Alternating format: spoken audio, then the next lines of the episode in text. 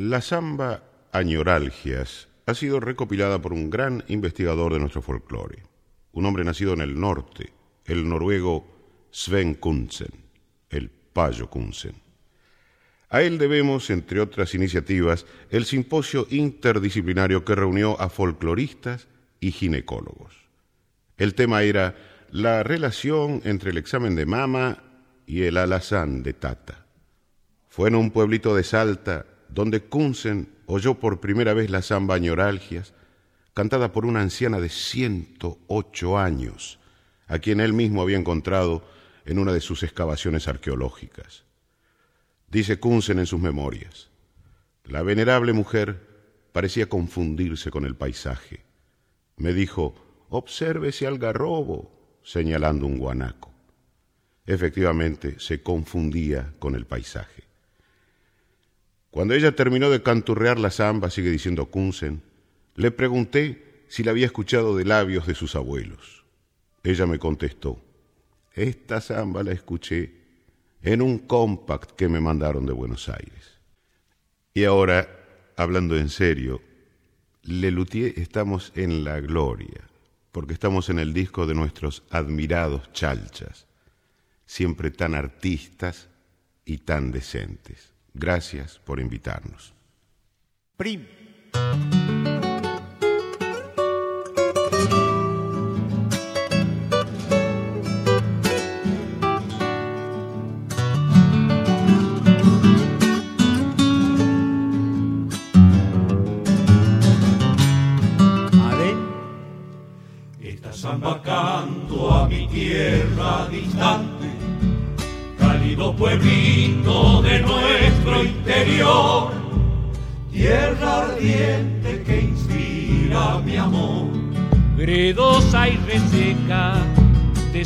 Calcinante, recordando esa tierra quemante, resuena mi grito, qué calor, como te recuerdo mi lindo pueblito, con tu aire húmedo y denso de día, noches cálidas de fantasía, pobladas de magia, de encanto infinito, y el cantar de tu fresco arroyito, salvo en los diez meses de la sequía. Siempre fue muy calmo mi pueblo adorado, salvo aquella vez que pasó el huracán. Viejos pagos que lejos están, mi tierra querida, mi dulce poblado. Tengo miedo de que hayas cambiado después de la última erupción del volcán. Sí.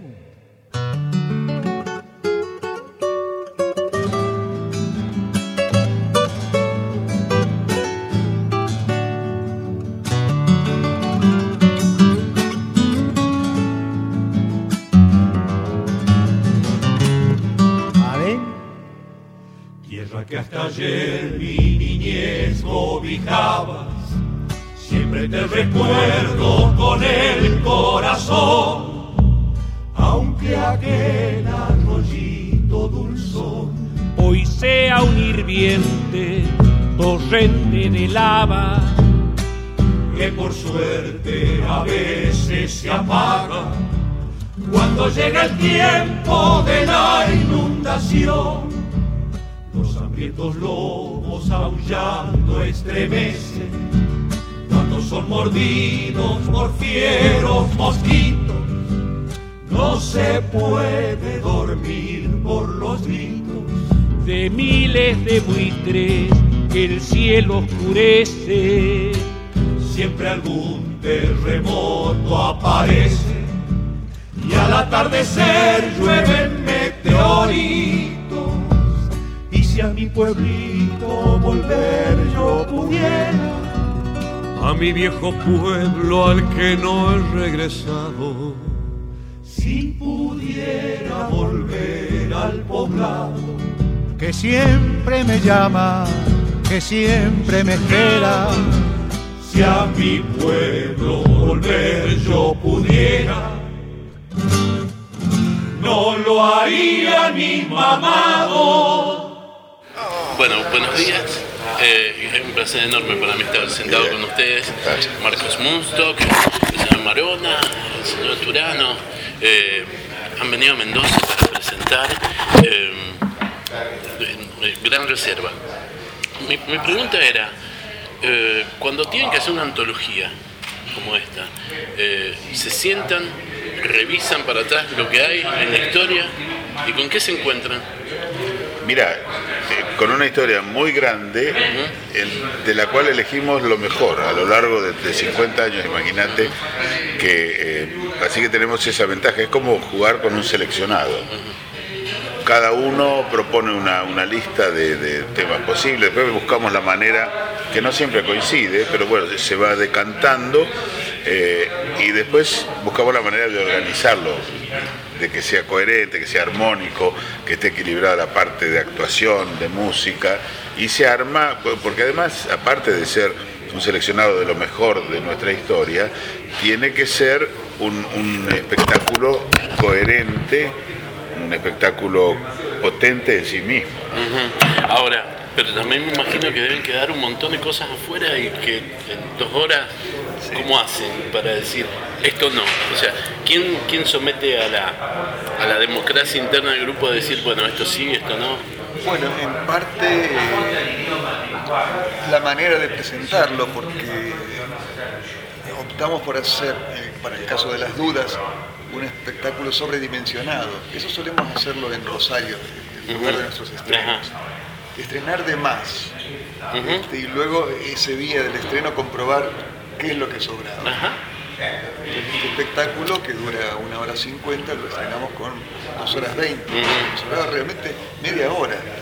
Conscientes de eso, bueno, este, estrenamos allí, lo filmamos de todo, y a la mañana siguiente, todavía dormidos por el estreno, vimos el show entero, cada uno va anotando, terminado de verse eso, dos horas y media después empezamos a comentar la opinión de cada uno y por suerte rápidamente supimos, coincidimos todos en que, cuál era la media hora que estaba sobrando.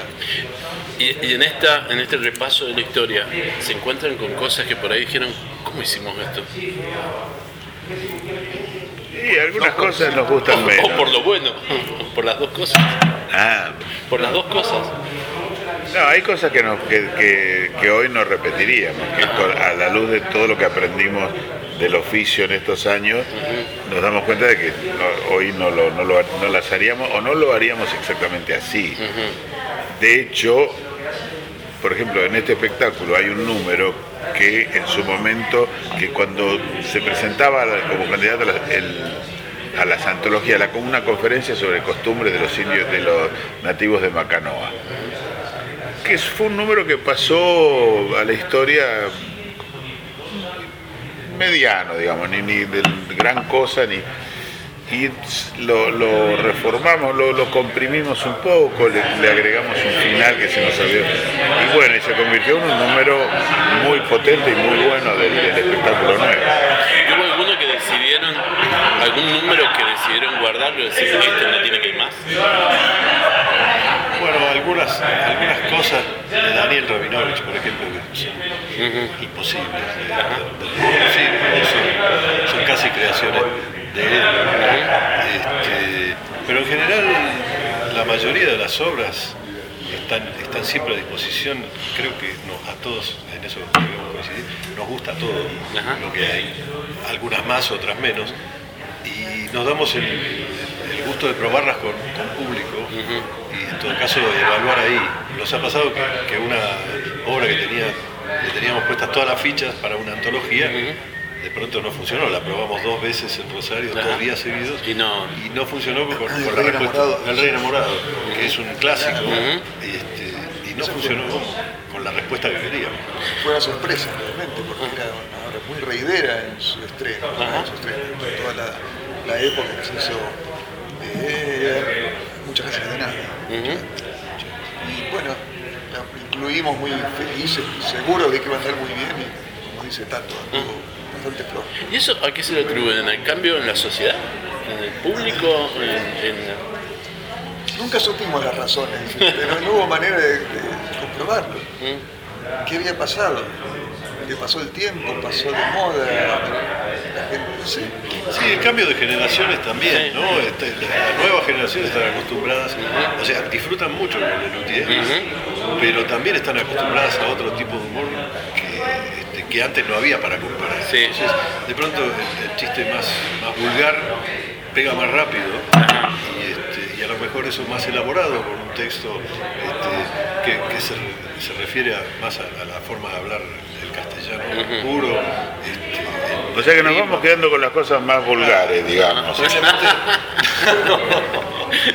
posiblemente sea por ahí también. Eh, a, a- a mí me ha pasado algo como público que yo no sé si ustedes. ¿Alguna vez fueron ustedes? ¿Vos has sido, sí, has sido público Yo he sido público del ¿Pero Luthier. alguna vez ustedes fueron público del Luthier? Marcos, Eduardo. Fui público del Luthier, y estaba convaleciente y no pude estrenar. eh, ¿Cuál fue? No, la, la Merreires, viejos Merreires. No, en las merreíres. Viejos Viejo reír, Merreires, así que el vi el espectáculo en el Rex desde la última fila. Ah, ¿y, y cómo Fue fue? muy eso? raro, muy raro.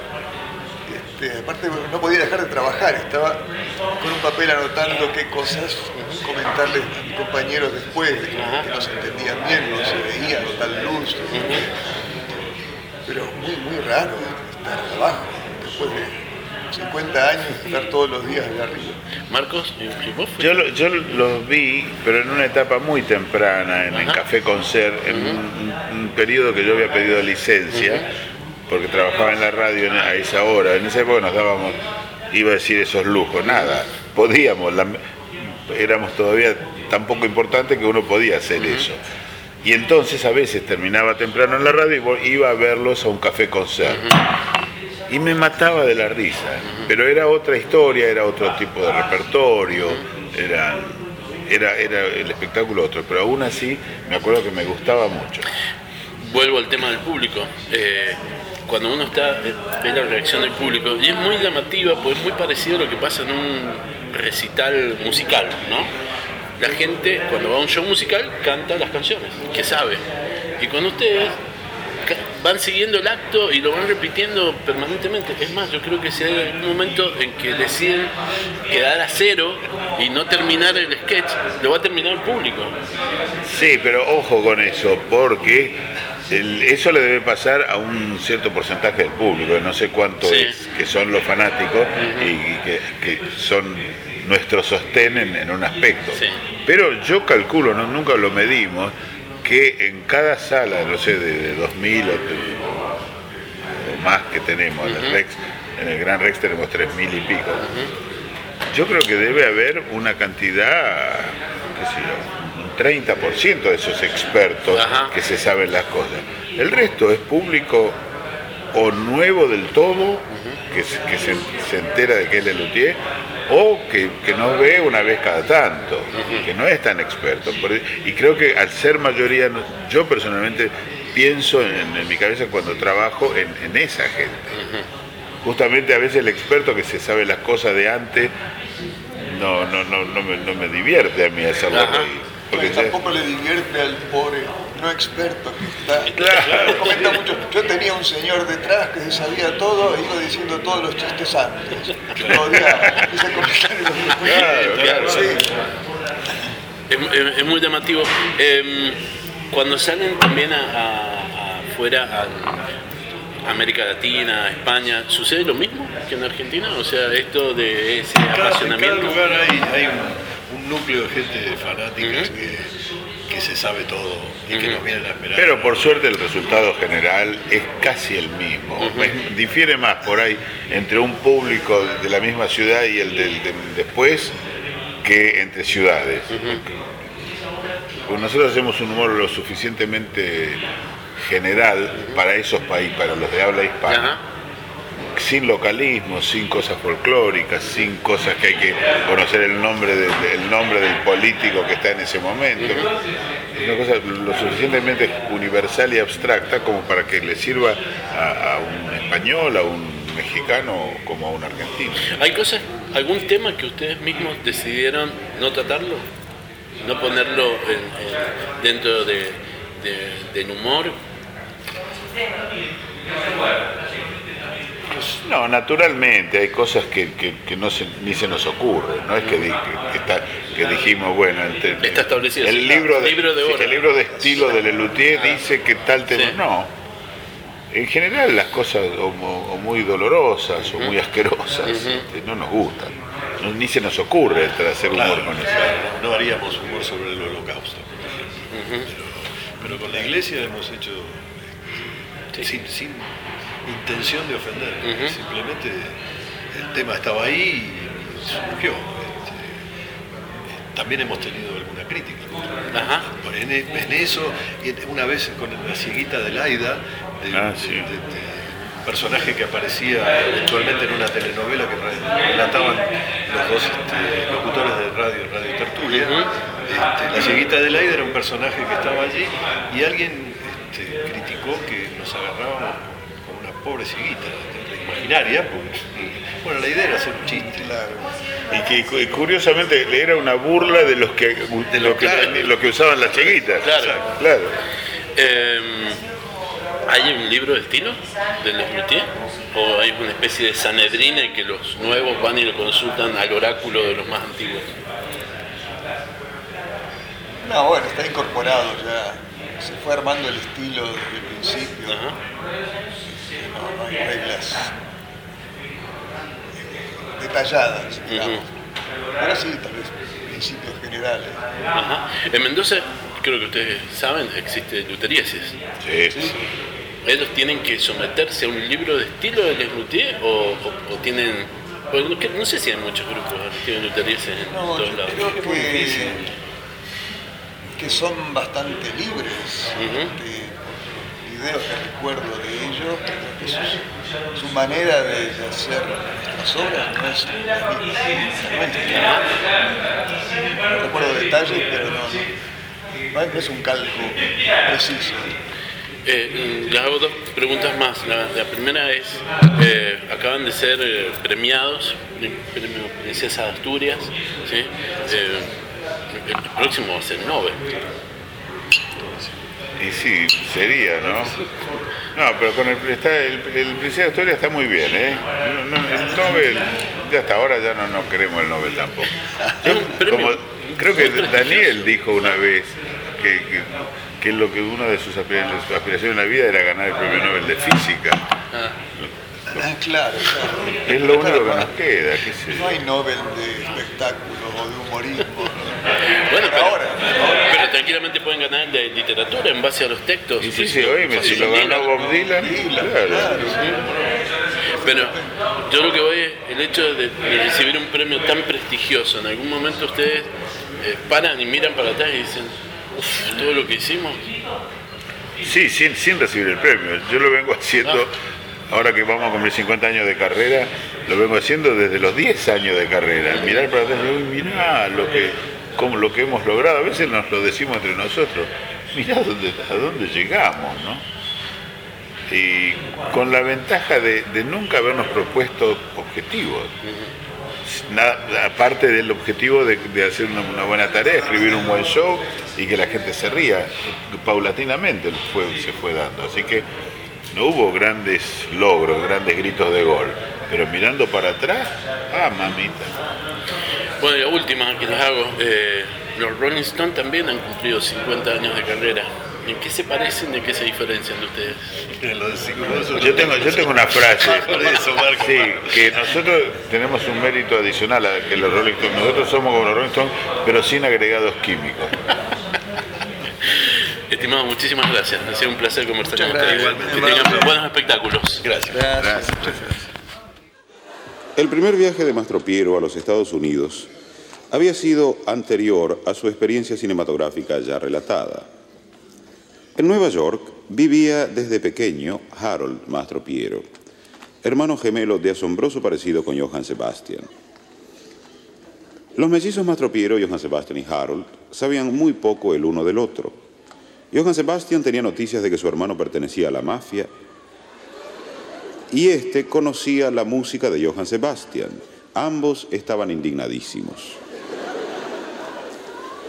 Decidido a reconciliarse, Johann Sebastian se embarcó rumbo a Nueva York. Cuando el vapor estaba llegando a puerto, Johann Sebastian, acodado en cubierta, comentó con el capitán, jamás me hubiera imaginado así a Nueva York. Tiene razón, señor, le contestó el capitán, estamos llegando a las Canarias. Unos días más tarde, el barco llegó efectivamente a la ciudad de Nueva York y los mellizos mastropieros se encontraron. Se reconocieron de inmediato. El parecido era tan notable que durante toda la estadía de Johann Sebastian, los guardaespaldas de Harold no sabían a quién proteger, el mayordomo de Harold no sabía a quién atender y la mujer de Harold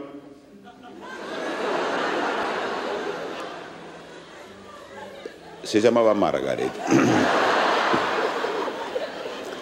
Harold Mastropiero explotaba un sórdido local en el que funcionaban un cabaret clandestino, un salón de juegos prohibidos y un centro de apuestas ilegales. Pero en realidad su local era solo una pantalla para ocultar la verdadera fuente de sus fabulosos ingresos. En los fondos funcionaba un almacén. Johann Sebastian compuso varias piezas de music hall que fueron estrenadas en el cabaret clandestino de su hermano Harold. Escucharemos a continuación una de ellas, la denominada Lazy Daisy.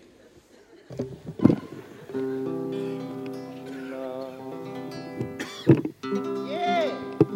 Yeah, man. Yeah. Yeah. Yeah. Yeah. Yeah, I got it. Yeah. Yeah, man. Yeah. Yeah. Yeah. Yeah, yeah, man. Yeah, yeah, yeah, yeah, yeah. Yeah, yeah. Yeah, yeah. Man, yeah, yeah, yeah. Yeah, yeah, Superman. Yeah, yeah, yeah. Yeah, yeah, yeah, yeah, yeah. Yeah, yeah, yeah, yeah.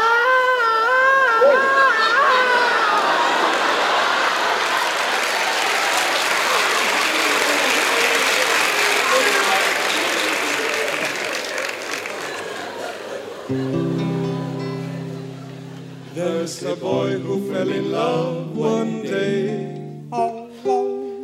And his music used to sound this way.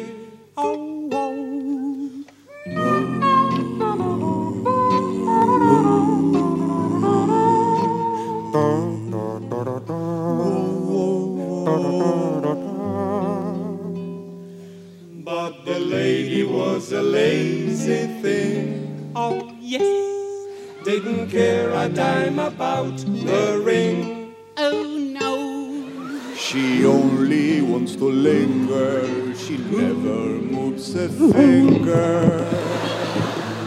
So this is what he used to sing. Oh, yes. Be my lazy daisy, you're my perfect set. Be my lazy daisy, be my pet. Don't be mean, cause you're my queen. Come on, move yourself. Leave your blues, what's the use of being on the shelf? Be my lazy daisy, doing what you do. I'm completely crazy just for you, but don't forget we have to. Keep your style, you're just fine, lazy daisy of mine.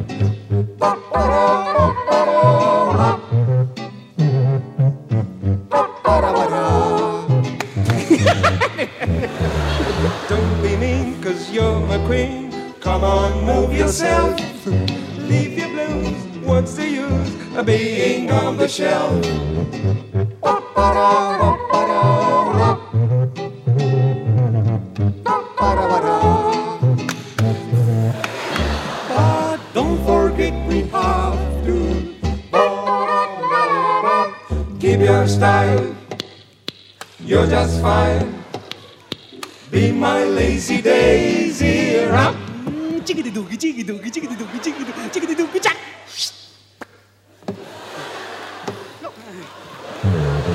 Keep your style, you're just fine. Lazy days.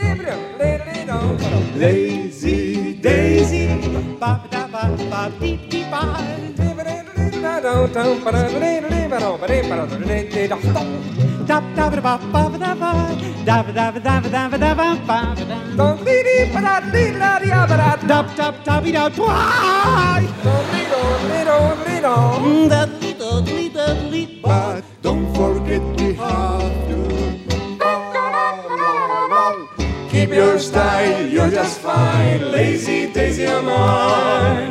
Ba ba ba ba ba ba ba.